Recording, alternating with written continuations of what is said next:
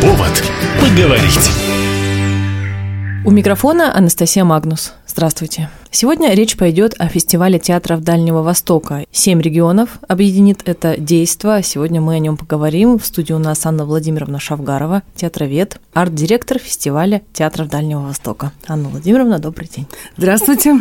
Ну вот уже говорю по традиции, не первый раз э, говорим, кто приедет в этот раз. Это третий фестиваль, и во второй раз к нам приезжают гостевые спектакли, чтобы как и зрителям Хабаровского края, так и участникам фестиваля продемонстрировать, так скажем, достижения, если по отношению к театру так можно говорить. Расшевелить. Да. В прошлом году у нас был спектакль Дмитрия Крымова, в этом году спектакль Юрия Бутусова. Это режиссер с мировым именем, один из самых интересных режиссеров нашей с вами российской современности. Он ставит спектакли в разных театрах, и в этот раз привозит свой опыт постановки спектакля «Сын» по пьесе Флориана Зеллера в Российском академическом молодежном театре. Очень мощное начало будет. Да, начало будет мощное. Мы надеемся, что оно таким образом задаст такую планку своеобразную, а дальше уже пойдет, собственно, сам смотр. Слово такое старое, да, попахивает... Смотр, ну да, полковым чем-то. Да.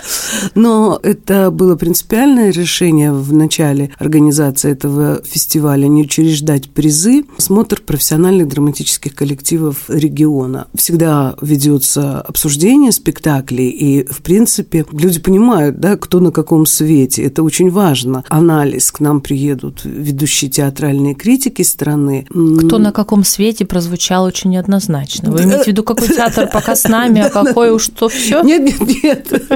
Ой, ну, простите, что я использую такие вот жаргонизмы, наверное, театральные. Какова ситуация в каждом театре, в каждом регионе? Конечно, уже сам по себе отбор в афишу фестиваля. Было подано 32 заявки, а в афише фестиваля 15 спектаклей, то есть ровно наполовину. Какие-то театры не вошли дальневосточные, какие-то вошли по второму, а то и по третьему кругу. И, конечно, вот я еще раз вернусь к экспертам. У нас тоже тут принципиальный такой подход. Мы ротируем жюри. И вот опять, видите, я его называю жюри. Жюри, которое не присуждает места, а только обсуждает. Экспертная комиссия? Ну, тоже не очень. Эксперты отбирают. На нашем, опять же, театральном жаргоне это звучит обсуждальщики.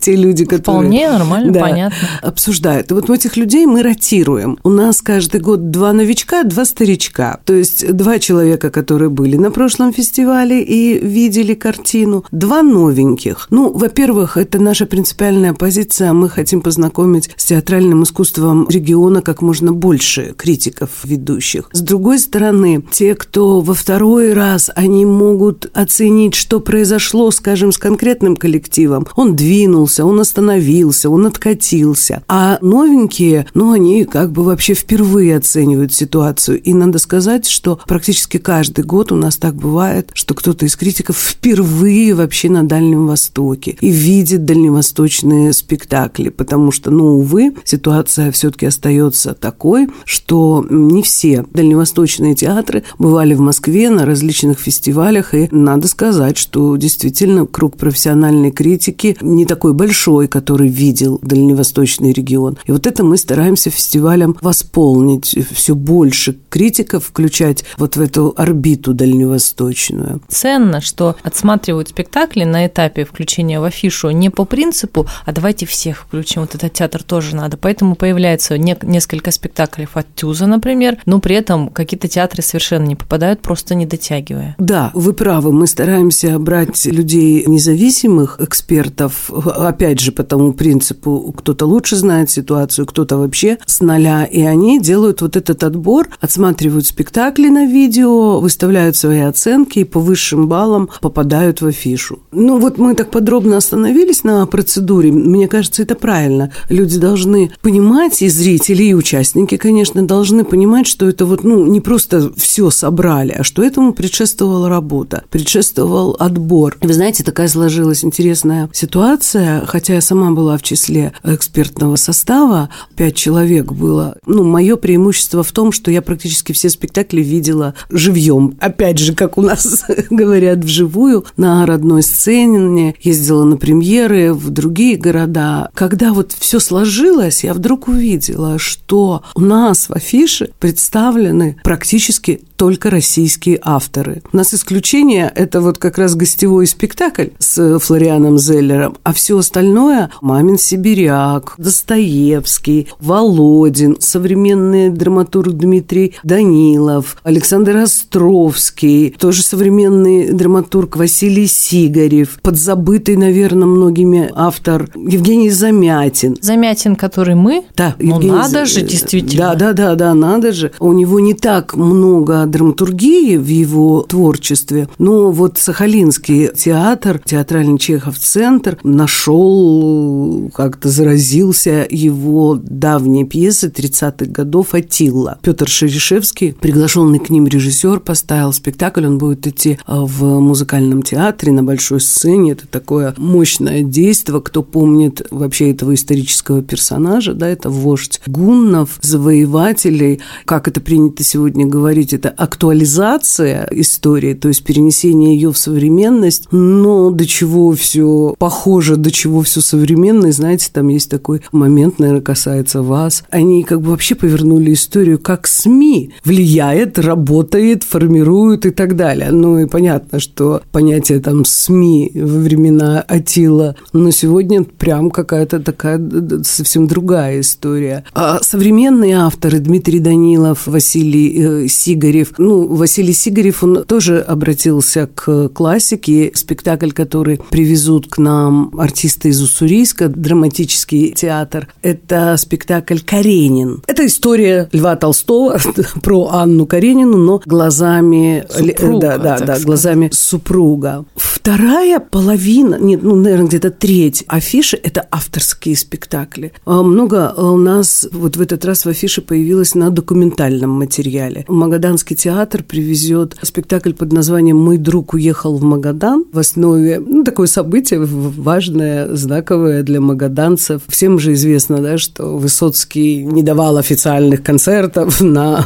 каких-то больших сценах, а вот наоборот любил ездить по таким городкам, к золотарям, к геологам. И вот был в Магадане такой его концерт. Даже не столько вот прям, собственно, этот концерт является там поводом для этого спектакля, сколько вот эти эти люди магаданские. На основе техники вербатим, а вербатим – это на диктофон в буквальном смысле, записывают текст реального человека, который потом артист, как это называется, снимает. И они взяли за основу свидетельства реальных людей. Вот там такой-то человек работал геологом такое-то время, вот такая-то женщина, она была библиотекарем. И сам жанр говорит за себя документальный концерт. Это будет э, еще вот все в таком виде. Национальный Национальный театр э, из Улан-Удэ, Бурятский национальный театр, привезет нам спектакль «Корея-03». Это тоже в основе документ. Вот в прошлом году этот замечательный театр привозил нам национальную историю. Да, это был тоже вопрос все-таки. В этот раз нет. Верблюжонок. Там будут еще национальные истории. А в этот раз они привезли современную историю тоже, в основе которой лежит документ. Это история бурятов, которые э, уезжали на заработки в Южную Корею. Да, вот такой такое вот явление распространено, и он очень мощно сделан режиссером Сайжин Жамбаловой, которая просто какой-то космос, наверное, видела много ее спектаклей. Я вот видела, вы так раз... наверх посмотрели, хотела сказать, звезда, космос. А, да, ну, да, космос. Очень интересно мыслящий режиссер. Еще один спектакль из, из Улан-Удэ, тоже авторский, это русский. Русский драматический театр представляет спектакль «Театр. Изнанка» полностью авторское творение режиссера Сергея Левицкого, его текст, его сценография, его музыка, в полной мере авторский театр. Очень будет интересно для широкого зрителя, который представляет театр так романтически. А вот да, а вот здесь история будет совсем другая, жестокая достаточно. Те, кому интересно, что это за труд, узнают. Да, узнают. Ну, нам, конечно, врут, что там тяжелый труд. Да, да, да. Волшебный мир. Анна Владимировна, расскажите о том, где пройдут спектакли. Вот в афише, а мы напомним, что в интернете все можно посмотреть, прочитать, все будет в живом режиме пополняться. Там есть театр драмы, музыкальный театр, ТЮЗ и площадка консерватории в да. Хабаровске, что тоже очень интересно, потому что масштабы совершенно несопоставимы. Да, потому что на этой площадке артсерватория будет работать наш Хабаровский белый театр. Тоже авторский театр, я думаю, хабаровчанам известный, знакомый. Мы знаем, что он сейчас находится в трудном положении, без своего помещения. И вот такие вот прогрессивные площадки, как артсерватория, которые очень много чего делают и придумывают, приняли их. Они его показывали и в археологическом музее, в музее археологии. Гёте, все да, тот же. Да, да, да, все тот же. Я не назвала спектакль, извините, «Молодость Гёта» по пьесе Мандельштама. Я его лично смотрела в музее археологии, но вот в обсерватории чуть больше площадка, а музей, понятно, что он существует в таком режиме, да, вот начались выставки и, и все, не могут пустить артистов. Вот это тоже такой пример продолжения разговора об авторском театре с замечательными актерами, основателями Белого театра Андреем Трумбой, Ольгой Кузьминой и великолепным художником Андреем Теном. Трио, Я, да, все Да, тоже.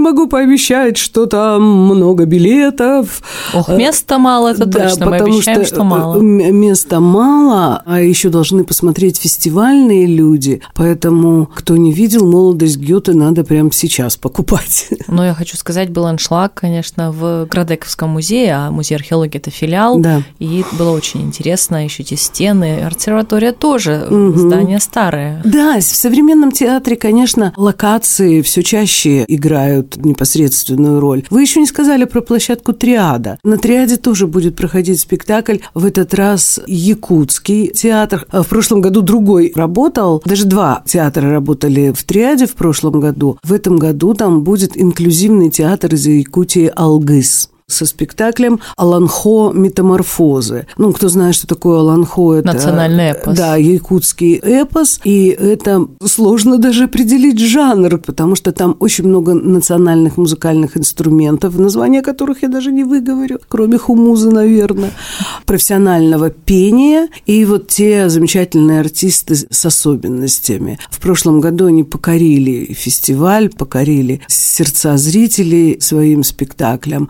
Э, инклюзивного театра на Дальнем Востоке не так много, только пока вот отдельные опыты у нас и в Хабаровске в том числе есть лаборатория Виталия Федорова «Перемир», но пока как бы такого постоянно действующего инклюзивного театра у нас нет, и с этим надо обязательно знакомиться. Какого числа начнется фестиваль? Сейчас уже можно прям пригласить. Фестиваль начнется 27 сентября, вот тем самым гостевым спектаклем Сын. Российского академического молодежного театра «Сын». В постановке Юрия Бутусова 28-го он повторится, но 28-го же параллельно начинается и дальневосточная программа, открывает в этот раз Камчатка спектаклем «Свидетельские показания». А, кстати, закроет наш фестиваль самым последним 6 октября будет спектакль Васса Железнова, это Горький. Вот помните, да, всю эту мою мысль, что российские, российские и советские да. и современные авторы представлены. Васса Железнова в исполнении Саха-театра имени Аюнского. Саха-театр – это театр без преувеличения с мировым именем. Его режиссер Андрей Борисов, который прославил этот театр, прославил Якутию своими спектаклями. Ну, сейчас он а, министр культуры и духовного духовного развития Якутии, но Сергей Потапов, его ученик, его последователь, не менее интересно работает вот с материалом, перенося все, вот ту же Вассу Железнову, Васа Железнова, это якутская э, Васса, и действие происходит не на Волге, как у Горького, а на реке Лени. Вот интересно так, будет. Да. Ну, одно слово интересно, некоторых критиков и некоторых, собственно, специалистов это, может быть, смутит, когда говоришь, мне понравилось или да. мне не понравилось, не понял, но а что еще сказать? Это, наверное, полный круг впечатлений, когда ты в итоге говоришь, мне очень понравилось, у меня это осталось в душе. Мне кажется, это важно. Да, главное, чтобы было над чем подумать, порассуждать, поговорить с друзьями, коллегами.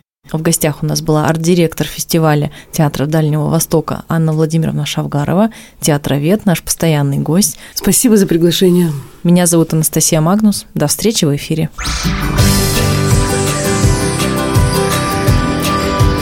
Повод поговорить.